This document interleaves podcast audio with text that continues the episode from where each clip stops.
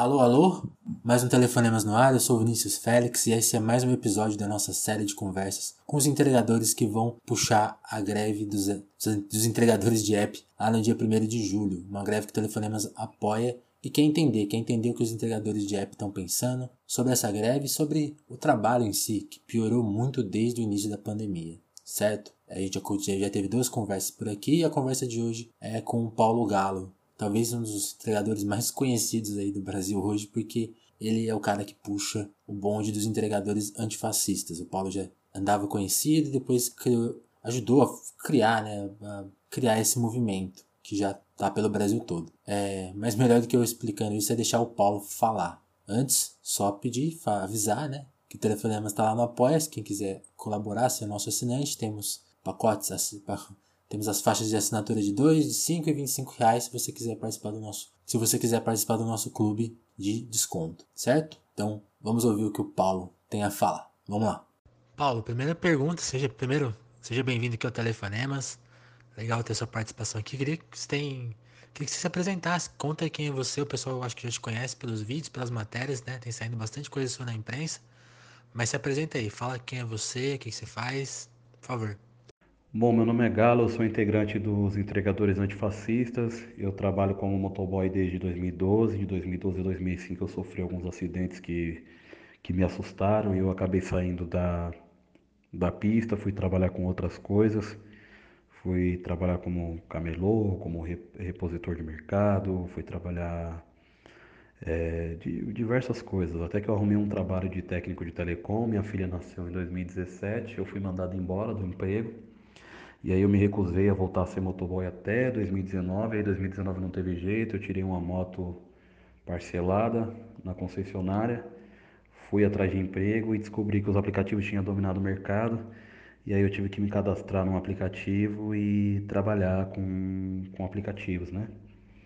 E aí começou a minha tormenta, as minhas revoltas, eu recebi alguns bloqueios injustos, eu ia lá na, na sede deles é, chorar para eles, para eles me desbloquear para me continuar trabalhando, mesmo sendo, sendo algo que eu achava injusto. Eu agora estava preso naquela coisa porque eu tinha feito dívidas, eu tinha uma filha, eu não podia mudar a direção da coisa agora. Eu precisava ir até o fim agora, pelo menos até as parcelas da minha moto acabar fiz um, uma dívida aí de três anos. E eu não, não podia mudar a direção assim, assim, responsabilidade demais com a minha família fazer isso. E, bom, fiquei ali até que no dia 21 de março é, eu fui bloqueado no dia do meu aniversário de 31 anos, eu fui bloqueado pela Uber mais uma vez, de forma injusta. O pneu da minha moto furou, eu expliquei para eles, eles disseram que eu podia cancelar o pedido e que eu não seria bloqueado por isso. E mesmo eles me garantindo que não me bloquearia, eles assim fizeram. No outro dia eu descobri que eu estava bloqueado, aí eu resolvi que eu não ia mais chorar lá para Uber, que eu ia é, agora chorar para outra para televisão. Fui atrás de uma televisão para fazer a denúncia, não consegui, consegui o contato de outros jornalistas, pessoal do The Intercept, dos Jornalistas Livres, e acabei fazendo um vídeo. Esse vídeo viralizou, o vácuo da viralização me possibilitou criar um abaixo assinado. O abaixo assinado também viralizou e acabou batendo 100 mil assinaturas ali em poucos, poucas semanas. Eu decidi que eu ia para a rua para tentar organizar os companheiros e eu comecei a receber algumas negativas de alguns companheiros que, que acreditavam que se o, o aplicativo não estava bom para mim, eu deveria desligar e ir para Cuba, se a, as coisas não estavam bom para mim, né? É, eu escutei bastante esse termo, vai para Cuba. E, bom, é isso. O pessoal começou a desmerecer a minha luta por comida, porque o abaixo assinado era uma luta. É, o abaixo assinado é pedindo alimentação e álcool em gel. O pessoal achava que eu tinha que lutar por taxas melhores para poder ganhar melhor, para a gente poder comprar nossa própria comida. Eu descobri que a mentira que os caras contaram sobre o empreendedorismo pegou na nossa classe. Eu decidi mudar o, o, o foco e ir atrás de outros companheiros. E assim que eu fui atrás de outros companheiros, eu consegui mais êxito. E aí foi quando eu consegui essa espécie de êxito, eu comecei a, estruturar essa ideia dos entregadores antifascistas na minha cabeça. E, elas, e os entregadores antifascistas começaram a se estruturar na, na, na sexta-feira, um, um dia, dois dias antes né, do ato na, no Largo da Batata. do ato antifascista. Eu convidei os companheiros para ir no ato antifascista, os companheiros apareceram lá e lá eu pude provar para os companheiros que essa ideia da gente lutar por direitos era uma ideia válida, que tinha muita gente para apoiar a gente. E aí foi quando os entregadores antifascistas é, começaram a, a, a existir de verdade. Galo, e que legal, né? Como você mencionou, você teve uma dificuldade inicial aí de passar a mensagem para os colegas, né? Mas agora mais pessoas já abraçam a causa, né? Tá bem, a mobilização já tá pelo país inteiro, né? Tem a organização de São Paulo aí, tem tem outros estados já, né? Tá bem legal isso, né? Melhor, dá para dizer que a situação melhorou um pouco, né? Da, de organização. Eu queria que você falasse um pouco da sua formação, porque pelo que eu li nas matérias que falavam sobre, que escreveram sobre você, né, você já já tinha uma consciência bem grande, né, de, de dessas questões, né, de da, da, força de trabalho, né? Você, você nunca caiu nesse conto do empreendedorismo, né? Você sempre teve essa visão que o entregador faz parte da força de trabalho, né? Que ele precisa de mais direitos, né? Que ele precisa ter uma condição ideal de trabalho, né?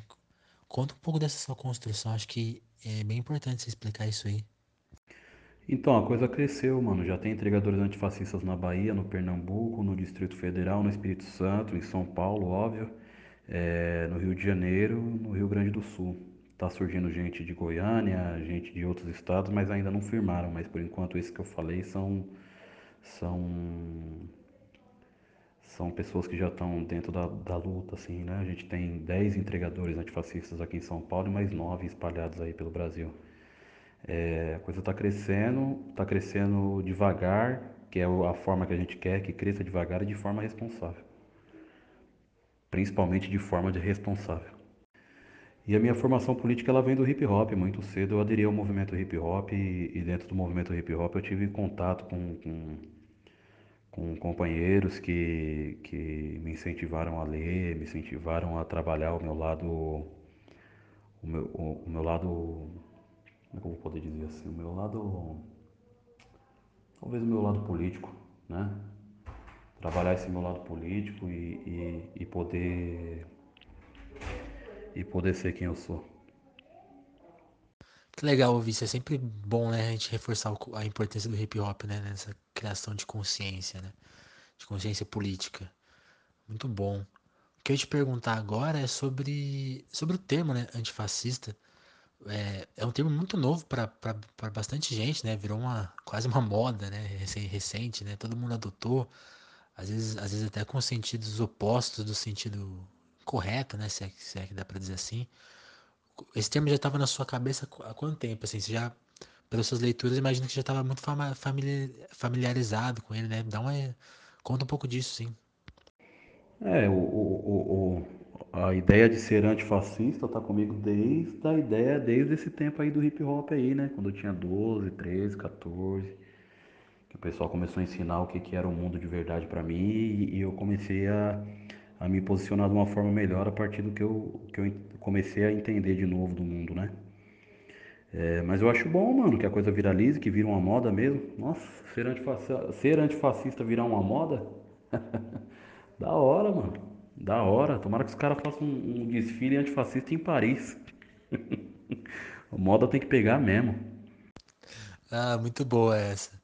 É, tá, mas eu queria que você contasse assim, eu, eu li que você que acho que tem duas, duas figuras importantes nessa história, né? A, a figura dos livros que te passaram para ler, né? Eu queria que você falasse um pouco, um pouco deles. E, e, você teve um professor, né? Um cara que te. Que você falasse um pouco dessa figura do professor, né? É sempre bom a gente falar da figura do professor, porque fica meio de canto hoje, né? As pessoas desvalorizam, as pessoas desvalorizam muito o papel do professor e acho que na sua vida você teve um papel bem importante, né? Um professor que te guiou ali pelo hip hop. É, tô correto nisso? Tá, eu tive, não só um, eu tive vários, né? Eu tive vários, né? O primeiro cara a me dar um livro para me ler foi um cara chamado do Gueto Chabais, é um cara conhecido dentro do movimento hip hop hoje pelo pelo conteúdo que ele tem assim, o conteúdo dele é muito foda, tá ligado? A pessoa que acabou me introduzindo dentro do hip hop foi um, um, um amigo muito querido que veio a falecer há pouco tempo num acidente de moto, ele que me introduziu, ele que me deu minha primeira roupa de rap assim, que me deu autoestima para para ir para cima. Eu tive o Gato Preto, que também faleceu, ele, ele era integrante do grupo A Família, ele que me ensinou muita coisa. A questão de postura, assim, foi o primeiro preto retinto na minha vida que olhou para mim e falou: Você é preto, irmão. Me reconheceu como preto também. Isso me deu me deu autoestima, empoderamento para poder entender melhor o que eu era, tá ligado? Entender melhor o que eu era, o, o que eu pertencia, o que o que e o que eu tinha que ser, né? É, e o sindicato urbano de atitude no geral, né? Sindicato urbano de atitude que era uma posse, é uma posse de é, b-boys, grafiteiros, DJs, MCs, todos ali me ensinaram muitas coisas. Mas o companheiro que, que me deu os livros e aquele que eu mais andei junto assim, que mais me ensinou mesmo, mais fez esse papel de professor mesmo, de, de me adotar ali, de falar assim, mano, é assim, toma isso aqui, lê isso aqui, sabe? Calma, não é assim, ou então é isso aí, tá certo. Foi o do Leto Chabais. Tenho muita gratidão por ele. E também tem os professores que eu não tive contato, que foi professor à distância, né? Mano Brau, Mano Brau sempre foi um norte para mim. Eu lembro de eu, muitas vezes eu ir no show do Racionais, nem tanto pela música, assim, mas para ouvir o companheiro falar, assim. A música sempre mexeu muito comigo, sempre me tocou. Minha música preferida no rap é Fórmula Mágica da Paz. Vida Louca Parte 1, Vida Louca Parte 2. Mas dizer assim que que foi um professor à distância, né? Um professor que eu não conheci, não tive a oportunidade de conhecer, mas, mas que eu aprendi muito até hoje, aprendo muito com o Brau. E outros, né? GOG, Preto Góis, é, Sistema Negro, Consciência Humana, Consciência Ex Atual, Rota de Colisão, sabe? É, todos esses caras aí foram, foram, foram bem importantes para mim. Hoje é o, é o terceiro entregador que eu tô entrevistando nessa série, né? E é o segundo que me fala de, da perda de um colega, né? E é meio complicado, sei que é complicado perguntar disso, mas é, é uma história recorrente, assim, já, já perdeu, perdeu mais de um colega? Como que, como que você lida com isso, sim? É uma coisa pra, que é um tema pouco falado, né? A profissão é muito arriscada, né? Você mesmo comentou na sua primeira resposta aí, ou na segunda, que buscou sair dessa vida, né? Porque você conjugava complicado demais trampar nessa área, né? E voltou por, pelas circunstâncias, né? Queria que você comentasse um pouco sobre isso. E, e, aí eu já faço uma outra pergunta que é sobre a mobilização, né? Do dia primeiro. Como que tá essa organização e como que vocês estão informando, assim, né? Qual que é a, são uma, as bandeiras? Porque você mencionou essa, essa questão aí, né? De Muita gente pede para você, ah, sai do app, né? Tá insatisfeito, sai do app. Como que é informar os outros, os outros motoristas, entregadores sobre isso? E, e como que tá, né? Eu, eu, ando percebendo que existe uma certa divisão, né? Entre quem já trabalha de CLT e quem faz entrega por app, né? Tem, se você puder explicar um pouquinho essa divisão também e como que ela afeta a luta aí, a, a, a briga de vocês por algumas melhorias. Perder colega assim de, de profissão, hum, no, no, caminho como motoboy de 2012 até aqui, eu perdi alguns assim, não, mas não eram pessoas tão próximas a mim assim, eram, eram colegas que a gente é, dividia o mesmo espaço de trabalho e tal. É, que a gente conversava, mas não era tão próximo. Essas pessoas que eu falei que eu perdi eram pessoas próximas a mim, né? O Neto, no qual eu falei, ele morreu num acidente de moto, mas ele não era motoboy. Ele tinha uma moto, né?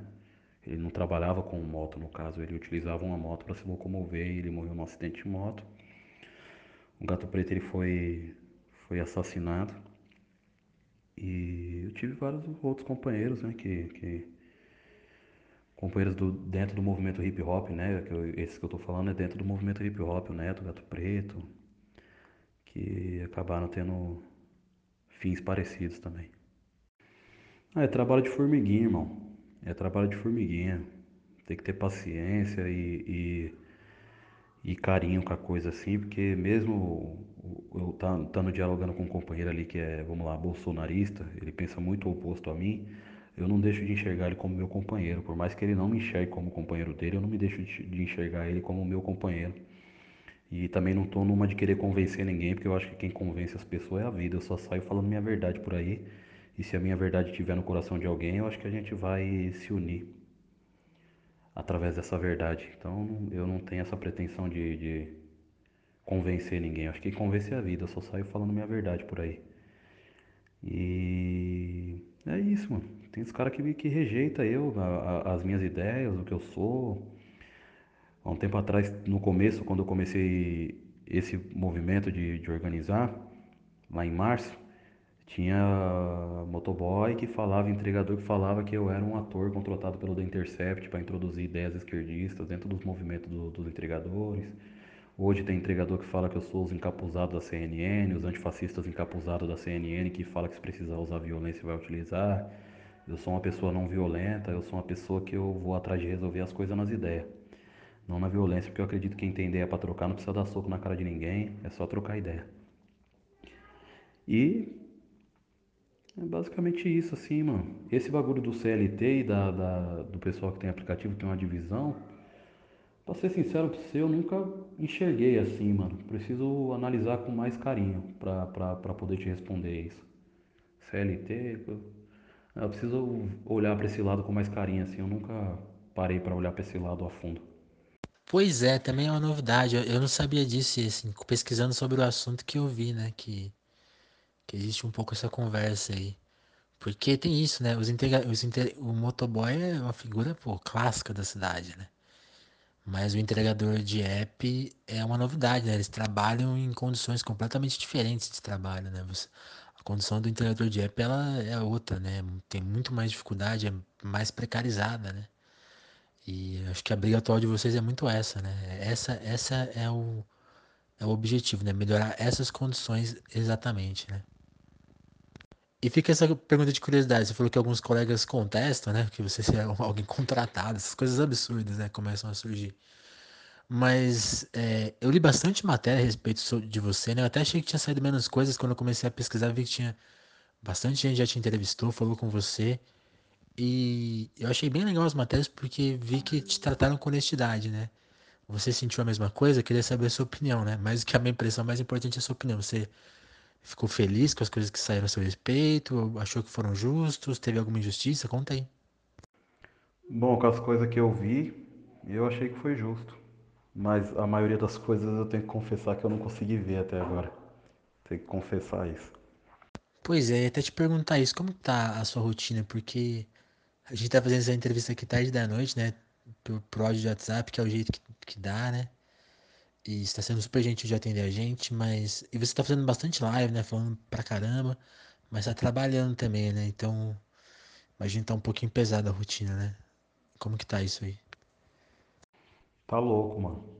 Tá tudo muito louco assim, mas eu não reclamo não, porque era isso que a gente queria, poder trazer atenção para uma coisa que precisava de atenção, então agora a gente tem que dar essa atenção.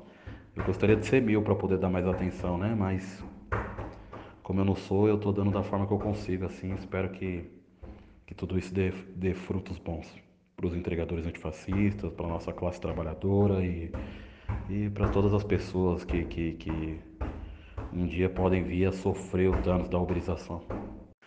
Bom, dia 1 de julho, quem, quem, quis, quem não for entregador e quiser ajudar os entregadores antifascistas, pode não ligar o app no dia, não utilizar o app no dia, fazer sua própria comida, viver um dia mais próximo da sua família e, e deixar a gente é, tentar mudar um pouquinho as coisas para nós.